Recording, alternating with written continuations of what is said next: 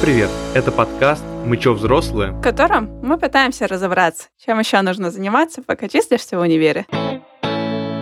Меня зовут Данил, и я делаю курсы. А меня зовут Таня, и я получила свою первую профессию благодаря курсам. И перед тем, как начать обсуждение, мы очень просим вас оставить комментарии и оценки на Apple подкастах, потому что это очень сильно поможет нам в продвижении. Спасибо. Ну так вот, сегодня кажется, что все слышали про курсы, и невозможно пользоваться интернетом и в целом не увидеть этого слова или рекламы каких-нибудь курсов. Сто процентов, и ощущение, что как будто бы у всех есть свой курс, у блогеров, у университетов, у компаний. И тут может возникнуть ощущение, вот этот синдром упущенной выгоды, когда тебе кажется, что все вокруг какие-то курсы проходят, навыки получают, а ты сидишь и вообще не понимаешь, что происходит просто. Да, и на самом деле самообразование, как бы то ни было, это топовая вещь. И ждать, пока там в универе сделают какую-нибудь прикольную образовательную программу, можно очень долго, а пойти на курсы и получить, не знаю, специальность, какие-то знания можно за несколько месяцев. Часто случается такое, что курс мы покупаем лишь бы купить, и в итоге тратим деньги, но курс не проходим, эмоций не получаем, короче, не круто. Вот сегодня мы об этом и поговорим. Как выбрать курсы, куда пойти и зачем оно нам все надо. Да, у нас в гостях Айгуль. Она сейчас заканчивает магистратуру в Казанском федеральном университете, работает в Умскул. Возможно, вы слышали об этом проекте, когда готовились к ЕГЭ, но конкретно сейчас они развиваются еще в сторону студентов. И вот как раз про это все с ней и поговорим. Ну что, поехали? Погнали.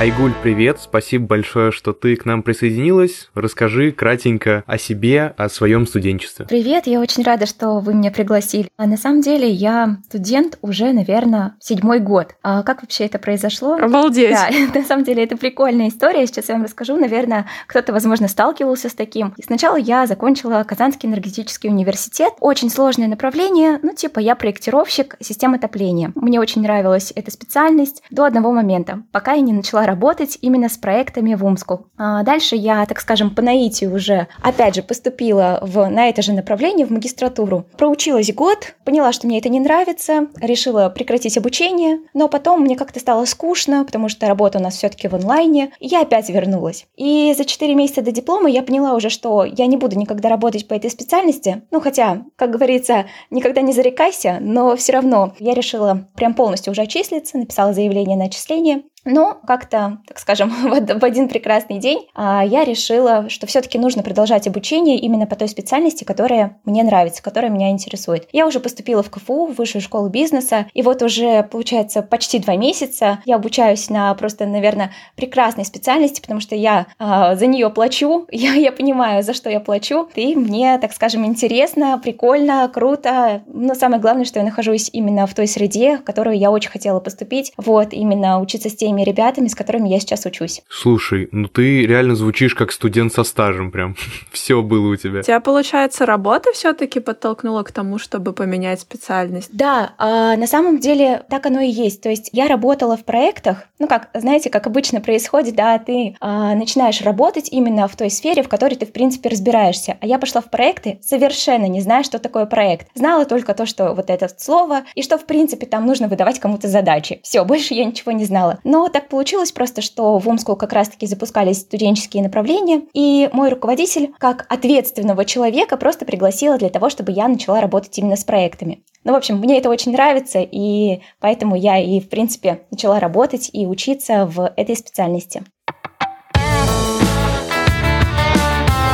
В общем, сегодня хочется поговорить про курсы и про разное дополнительное образование. Расскажите, как у вас вообще с этим, а, когда вы впервые купили курс и как это случилось? Айгуль, как у тебя это было? А, знаете, я вот когда готовилась к этой встрече, да, я тоже думала о том, когда я вообще в первый раз купила курс, именно образовательный, ну или в принципе вообще в курсе, да, и я вспомнила, что я очень часто покупала курсы не потому, что они мне были нужны, а потому что просто там какой-нибудь блогер очень хорошо его продал. Ну как зачастую это бывает, да, да, это когда, допустим, в первый день блогер начинает говорить о курсе, ты такой думаешь, блин, ну какая-то фигня, ну типа не возьму. А потом он тебе так каждый день продает, продает, продает, и ты такой, черт, окажется мне это надо, а ты да, как бы да, еще да. не понял, зачем он тебе нужен. И вот я недавно тоже чуть не наткнулась на эту ловушку. А, я хотела курс по дизайну, но я не понимала, для чего он мне нужен. И потом я просто такая села и подумала, что, блин, а есть ли у меня вообще время на это сейчас? Не заброшу ли я эти курсы, как было ранее, с другими? И я такая поняла, что нет, скорее всего, сейчас у меня просто нет времени на эти курсы, и лучше повременить и взять там допустим, через некоторое время, когда мне будет это реально нужно. Вот, поэтому курсы — это, наверное, такая очень интересная тема. А здесь, на самом деле, много всего подвязано именно с точки зрения продаж. То есть то, как тебе их продадут, так ты и купишь. Я бы на самом деле очень хотел отдельно выделить эту мысль про то, что не стоит покупать курсы просто по приколу. Ну, то есть, если вы его так купите или просто запишетесь куда-то не обязательно за деньги, скорее всего, вы бросите его где-нибудь на половине, как мне кажется, просто потому что, ну, мотивация достаточно быстро кончится. Продать-то можно, но заставить проходить все это, мне кажется, не получится. Я считаю, что пока у тебя нет в голове ответа на вопрос, что я буду делать после этого курса, его смысла вообще брать никакого нет, абсолютно. А, я тут согласна, то, что должен быть какой-то образовательный результат именно для ученика, то есть а, чтобы не просто ты там покупаешь, потому что это понтово, да, вот, а для того, чтобы ты реально понял, что ты получишь из этих курсов. Помню, я свой первый курс взял причем он, по-моему, единственный даже был до сих пор. Это был курс по Excel и Google таблицам у одной очень-очень большой компании, явно вы все не знаете. Мне тогда хотелось его прям для конкретных вещей получить. Я тогда хотел участвовать в различных кейс-чемпионатах и в целом идти на какие-нибудь стажировки. И почти во всех э, вакансиях написано а, свободное владение там Excel, Google таблицы, вот это все. Я такой, ну, кажется, надо. Но по итогу я его, кажется, прошел наполовину, просто потому что я понял, что даже этих навыков уже с головой хватает для того, чтобы все работы в универе выполнять, а на работу я так и не устроился на первом курсе, и в целом после этого я такой, ну, нормально, уже неплохо. Таня, у тебя как было? Ну, у меня первый курс вообще мой случился в, я тебе даже точно скажу, ну в 2017 году, а когда это еще вообще не было мейнстримом. Но это была немножко такая, наверное, нестандартная история, потому что это было все связано с горными лыжами, да, как мы все понимаем. вот, и когда я поняла, что я хочу после своего большого спорта работать инструктором по горным лыжам, мы пришли, там, я еще несколько человек в школу инструкторскую и спросили, что нам надо. Нам сказали, что пока у вас нету удостоверений, типа, даже не заходите сюда. Мы такие, окей, типа, где получить удостоверение? Нашли в России несколько организаций, имеют право давать такие удостоверения. Мы выбрали самую понтовую и заплатили очень-очень много денег за этот курс, и мы его проходили. Ты в этот курс, мы прямо жили там. То есть у нас было очень много практики, у нас было очень много теории. Мы каждый день по часов 10, наверное, а, тратили просто на то, чтобы получить вот эти вот знания и навыки. Но у нас у всех была конкретная цель. То есть либо ты за очень много денег и за очень много усилий сдаешь э, финальные экзамены и получаешь удостоверение, идешь работать за много денег, либо ты его не сдаешь и ждешь там условно еще полгода, год, чтобы сдать эти экзамены заново, как бы. Ну, вот это я понимаю мотивацию. Да. Тут все ясно. Вообще, мне кажется, тут э, важно поговорить о том, как эти курсы вообще выбирать. Ну, то есть, условно, мы типа поняли, что нужна какая-то мотивация, цель. Это вот эта наша классическая история. Нужно поставить себе цель. А это ладно, хорошо. А как выбирать-то, э, Айгуль? Вот ты бы что выделила? Как вообще определить курс хорош или нет? Наверное, тут нужно смотреть э, с точки зрения именно нужен ли он тебе и насколько он будет удовлетворять твоим потребностям. Есть тоже разные курсы, и ведут эти уроки какие-то преподаватели-старички, да. Э, смотреть такой курс, ну, будет, ну, не очень интересно. А вот когда э, курс ведет какой-нибудь очень заинтересованный человек, который горит этим делом, и он прям вот всю душу хочет излить, то смотреть курс становится интереснее. То есть ты как будто бы, там, не знаю, вот общаешься со своим другом, да, там, впитываешь его знания. Это вот у меня сейчас то же самое происходит в магистратуре. То есть у нас каждый препод заинтересован в том, чтобы дать нам знания. Ну, я на самом деле не знаю, они заинтересованы или нет, но, по крайней мере, по их парам обидно то, что они вот прям горят, чтобы нам впихнуть в невпихуемое. К слову, мы просто сидим по 9 часов, 4 а, дня в неделю, и просто вот каждый препод, ну, представляете, да, сидишь 9 часов с 8 до 7, получается, с 8 до 6, ты просто сидишь и думаешь, блин, я уже устал. И тут просто препод берет и какой-нибудь анекдот вставляет, и как бы вся группа вроде как и развеселилась, да, и как-то стало вроде полегче воспринимать информацию, интересней. То есть вот если вот бывают такие различные шуточки, либо на, так скажем, мемах что-то объясняется, то становится интересно. К вопросу про преподов. Для меня на самом деле важно, чтобы это был практикующий специалист, а чтобы у него был не просто теория в голове, а если ты подходишь к нему с конкретным вопросом, чтобы он мог на тебе ответить. Но часто вот такие вот всякие курсы там ведут просто заряженные такие именно преподаватели, которые пришли преподавать, но на вопросы по делу они особо не могут углубиться, ответить. Вот я смотрю еще вот на этот пункт обязательно. Да, я согласен на самом деле. Я, когда работал, я тоже делал курсы вот, для подростков по финграмотности. А, я был ведущим автором, и это реально очень важно, когда ты можешь в общении с э, учениками дать какой-то реальный пример, типа показать, ну вот я вот так сделал, и это сработало. Это прям очень классная штука, и она прям помогает как-то убеждать в своих словах. Конечно, это должен быть обязательно эксперт, не, скажем, Ваня там с улицы, да, просто говорит о том, о чем он знает. Вот, хочется увидеть и эксперта. Опять же, я все ссылаюсь на магистратуру, а у нас ведут именно эксперты в различных областях. Ну вот как и говорила Таня, у нас именно практикующие специалисты, те, которые именно заинтересованы в своем деле, и вот на самом деле вот это тоже заряжает. То есть когда ты видишь опыт другого человека и понимаешь, что, блин, я же тоже могу быть таким классным, крутым. Мне кажется, этой экспертности и реального опыта часто как раз не хватает вот в этих курсах, про которые ты говорила, когда их делают какие-нибудь блогеры. По ощущениям, у каждого приличного блогера уже есть свой курс типа, и не один часто. Они очень классно могут тебе его разрекламировать и заставить тебя купить, но потом окажется, что пу-пу-пу, с экспертностью беда.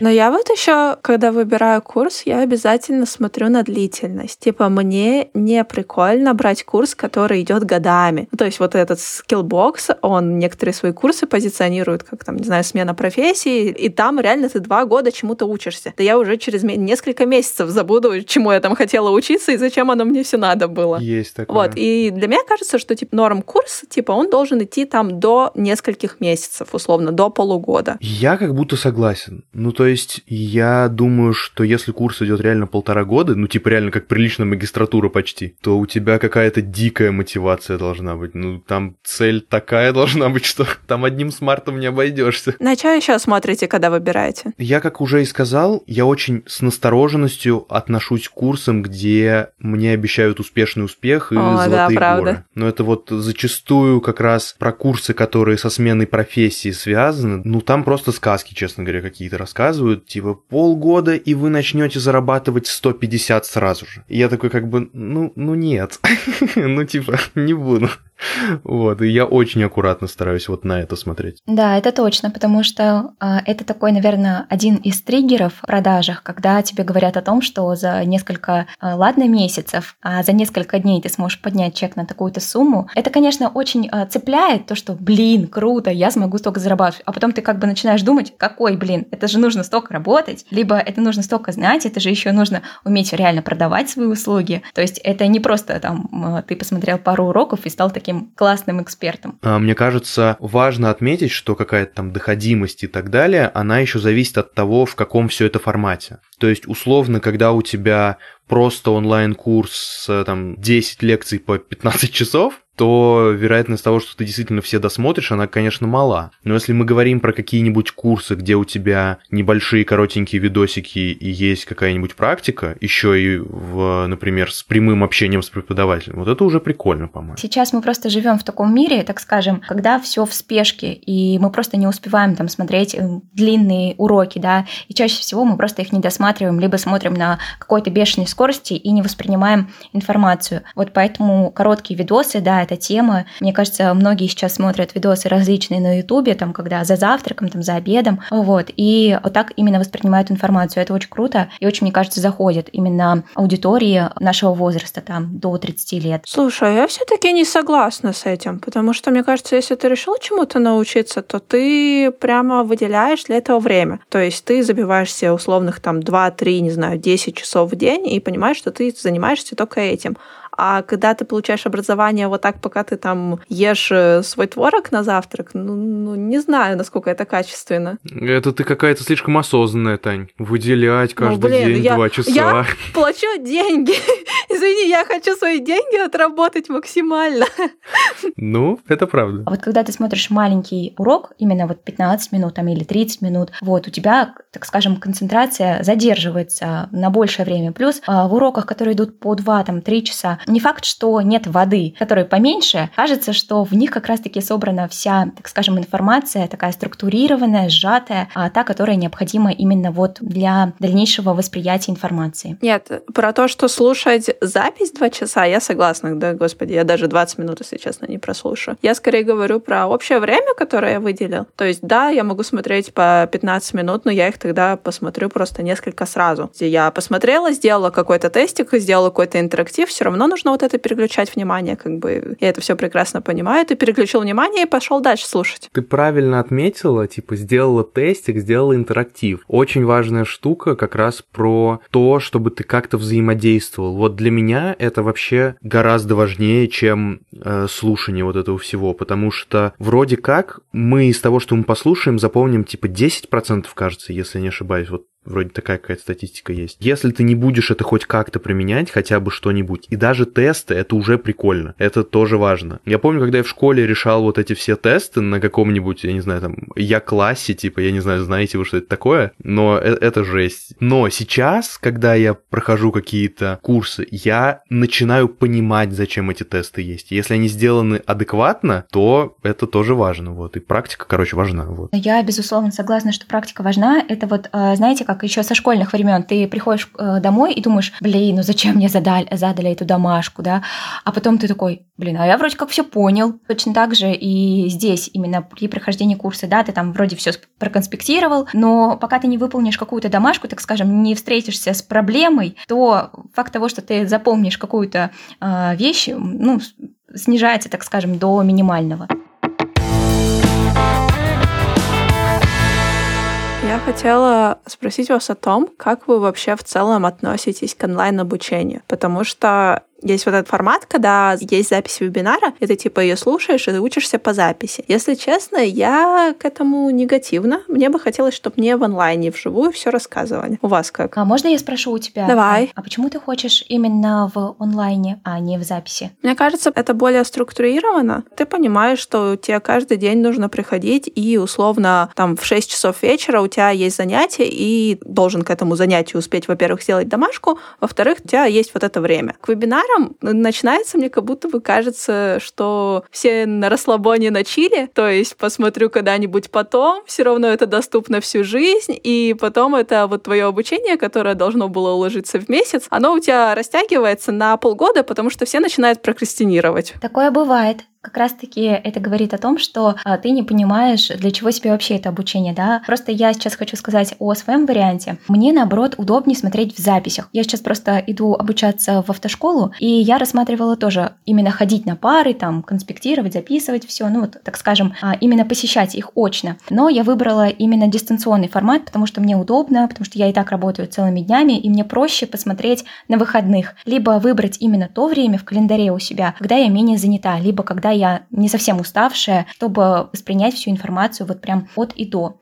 Если честно, я записи не отрицаю, типа запись это классно, но запись живой лекции. То есть, допустим, даже в универ я не хожу, и то, что у нас сейчас есть возможность записывать все наши пары и хранить их где-то в Тимсе, я обожаю эту возможность, потому что, да, я не сходила, но я понимаю, что я в любой момент зашла и посмотрела все, что мне надо. Но все равно есть дедлайны. То есть ты понимаешь, что если ты сейчас не посмотришь, то уже к следующей паре, когда там соберешься в универ, ты как бы, ну, не готов.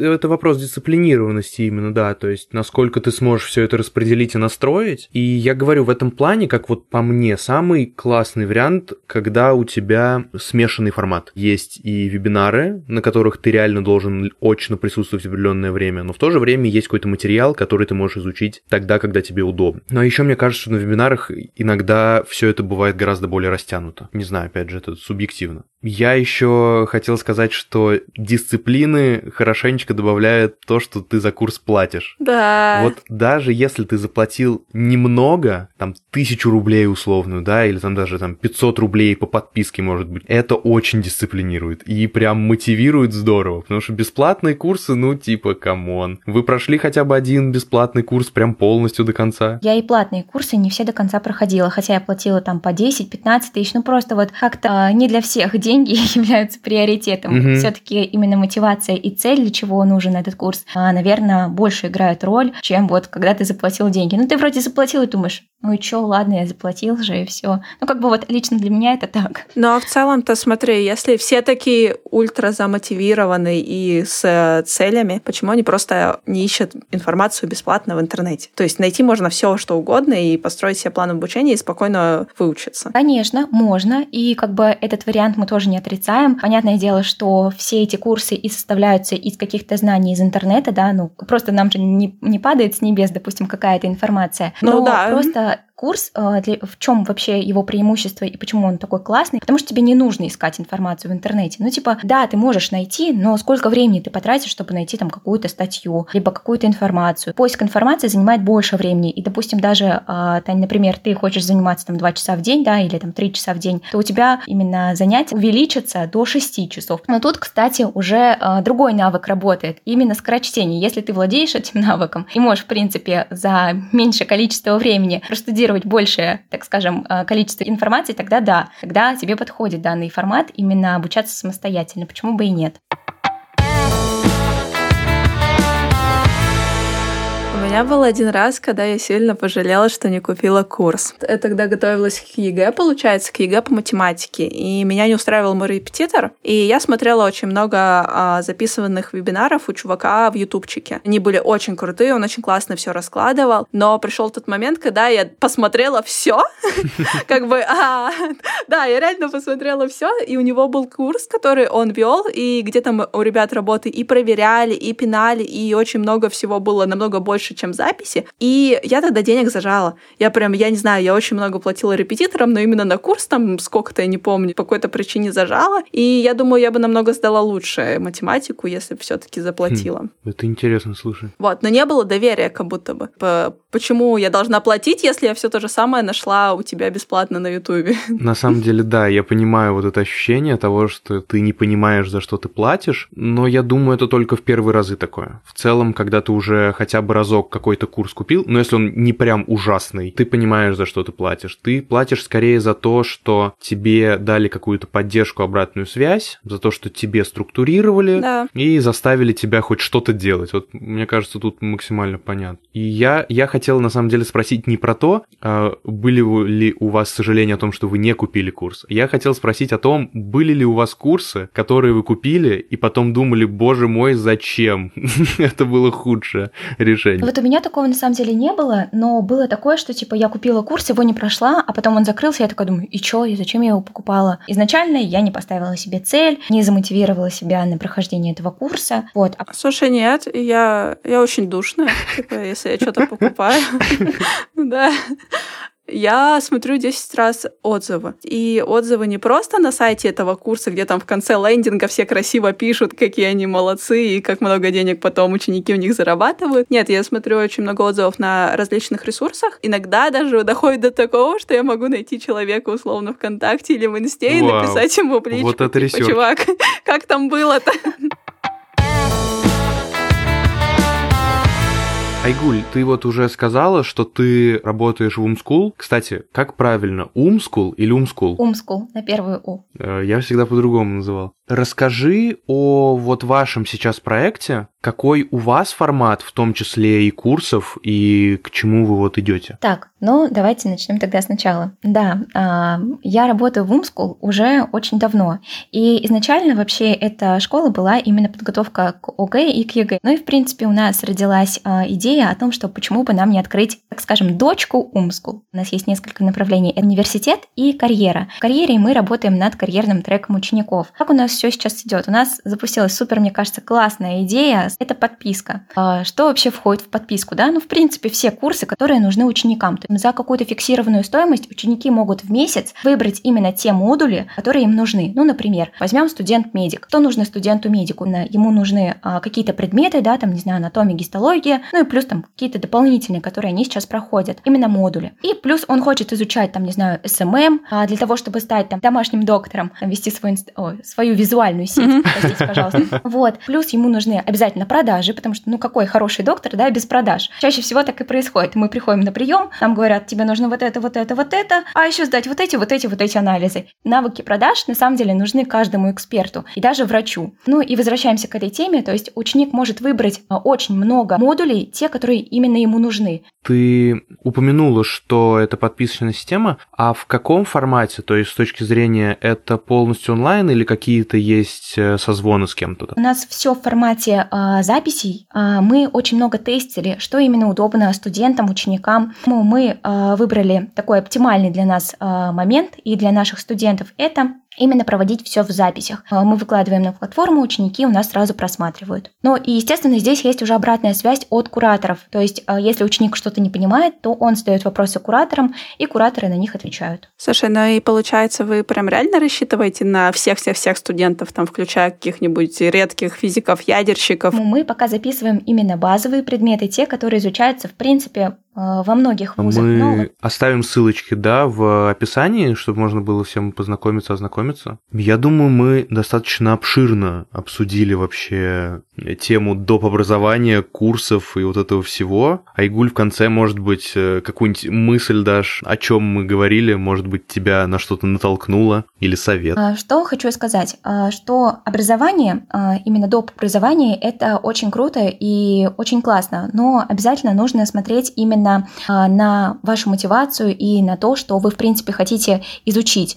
И еще один момент, какой-либо предмет вам не преподавали в ВУЗе, а, будь то, не знаю, матанализ, либо философия, если вам кажется, что это вам не нужно, когда не думайте об этом. Возможно, что когда-нибудь это вам пригодится. А, никто не говорит о том, что вы обязательно будете работать по этой специальности. Возможно, что а, дойдя до четвертого курса, вам понадобятся именно те знания, которые вы получили на младших курсах. Или, допустим, даже эти же знания вам пригодятся для получения какого-то дополнительного сертификата, либо для участия в конкурсе. Поэтому никогда не думайте, что какие-то знания вам будут не нужны. Спасибо, что рассказала, спасибо, что поделилась своим опытом. Спасибо большое. Вам спасибо, что пригласили. В конце, на самом деле, хочется сказать, что курсов сейчас действительно какое-то нереальное количество. По одной теме можно найти десятки различных авторов и всего прочего. И достаточно сложно сейчас э, выбрать действительно то, что подходит, но этим нужно заниматься, нужно реально потратить время и выбрать именно тот курс, который тебе подходит не только по бюджету, а с которого ты получаешь реально знания, которые тебе необходимы, ну и по времени, которые тебе и формату наиболее удобен. Да, и все-таки лучше платить за именно за знания и наполнение курса, а не поддерживать их маркетинговый бюджет. Это правда. Э, я бы, наверное, хотел сказать, что все-таки важно попробовать. Можно до бесконечности сидеть, выбирать и делать идеальный выбор, но пока не попробуешь, не поймешь. И я даже хочу сказать, что нужно платить за те курсы, которые вам принесут не только навыки, но и какое-то удовольствие. Вполне вероятно, что после первого курса, я не знаю, по какому-нибудь искусству, например, вы поймете, что вы не тем в жизни занимаетесь. Вот. Поэтому попробовать стоит, и мне кажется, курс это прикольная возможность попробовать себя в чем-то новом. Доп. образование топ, я думаю, всем нам оно пригодится, тем более сегодня, когда все такие вокруг скилловые. Mm-hmm.